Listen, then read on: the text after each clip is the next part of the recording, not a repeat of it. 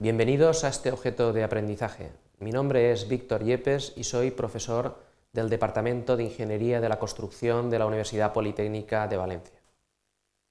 ¿Os habéis preguntado cómo podríamos transformar de forma adecuada los requerimientos del cliente en requisitos técnicos de nuestros productos o servicios?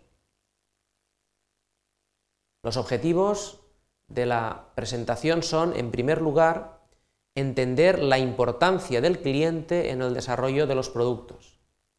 En segundo lugar, comprender el funcionamiento de la herramienta QFD y, en tercer lugar, descubrir los beneficios que puede proporcionar la herramienta a la empresa. Para ello hemos dividido el contenido en cinco partes.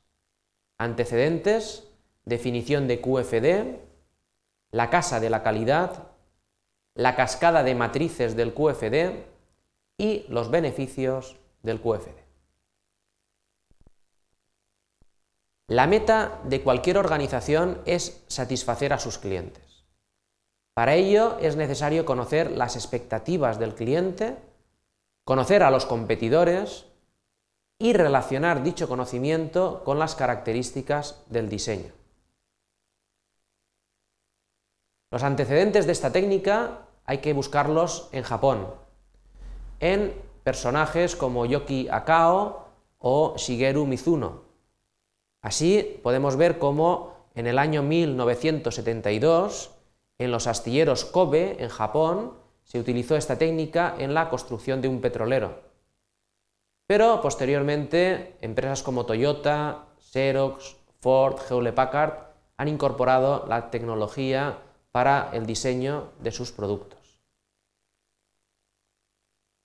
El despliegue de la función de calidad, que abreviaremos como QFD, es una herramienta que permite recoger de forma sistemática y estructurada la voz del cliente en el proceso de diseño y desarrollo de productos y servicios. Interrelaciona las demandas o exigencias de los clientes con las características técnicas de los productos o servicios a través de diferentes matrices. Ello permite analizar la competencia y además descubrir nichos de mercado no explotados. Para poder eh, desarrollar esta metodología utilizamos una, una herramienta que vamos a llamar casa de la calidad por su forma. Son matrices Aquí a la izquierda podemos ver los requerimientos de los clientes, son los qués, que se van a ponderar por su importancia. Aquí arriba vemos los cómo, es decir, cuáles son los requerimientos de diseño. Además, veremos que estos requerimientos se encuentran interrelacionados. Tanto los requerimientos de diseño como los requerimientos de los clientes se encuentran relacionados en esta matriz y ello nos va a permitir, como veremos, indicadores de los, de los competidores y también nos van a permitir conocer el cuánto, es decir, cuánto tenemos que eh, dar a cada requerimiento de diseño. En este esquema podemos ver quizá algo con más detalle eh, lo que hemos explicado. Aquí tenemos los requerimientos del cliente, R1, R2, R3, con sus pesos relativos, P1, P2, P3. Aquí tenemos las especificaciones para el diseño. Podemos interrelacionar las especificaciones, por ejemplo, E1 está relacionado con E2. Y también se pueden correlacionar los requerimientos con las especificaciones. Aquí se ha señalado con un punto, aunque podemos dar distintas valoraciones a dichas correlaciones. Hacia la derecha podemos eh, ver cuál es la suma de los requerimientos de un tipo de requerimiento de cliente y analizar uno a uno cuál es nuestra posición con respecto a nuestros competidores.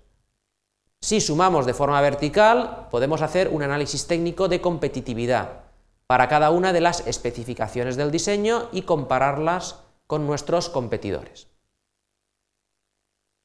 Aquí tenemos un ejemplo, eh, se trata de una compañía de autobuses Lo que quieren los clientes son desplazamientos baratos, seguros, puntuales. Aquí tenemos el peso relativo de cada especificación y aquí veis las especificaciones técnicas como venta por internet, etc.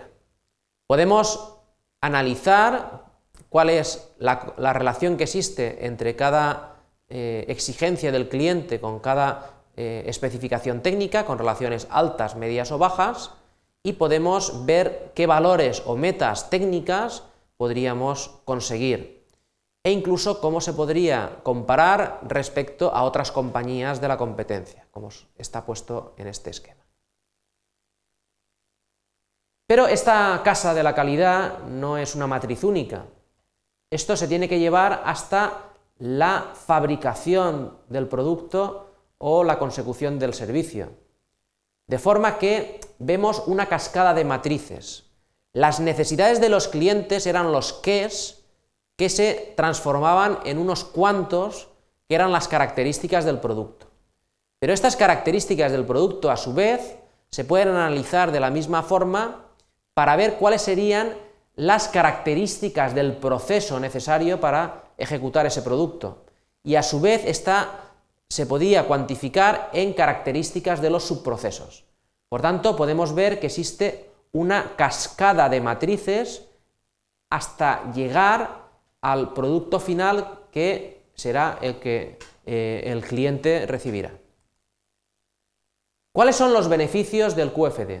En primer lugar, que está orientado al cliente, permite la comparación entre la organización y la competencia en satisfacer las necesidades del cliente, es eficiente en tiempo, reduce el tiempo de desarrollo al centrarse en requerimiento de clientes específicos y claramente identificados, Está orientado al trabajo en equipo, las decisiones están basadas en el consenso e incluye una discusión a fondo y tormenta de ideas, está orientado a la documentación, es decir, reúne todos los datos pertinentes acerca de todos los procesos. Conclusiones. En primer lugar, diremos que QFD es una herramienta que permite volcar los requerimientos del cliente en requisitos técnicos. Además, QFD se basa en la mejora continua del proceso de desarrollo de productos. QFD es una fuente de información para futuros diseños y mejoras en los procesos. Mejora el éxito en el mercado y además permite la autoevaluación y comparación con los competidores. Muchas gracias por su atención.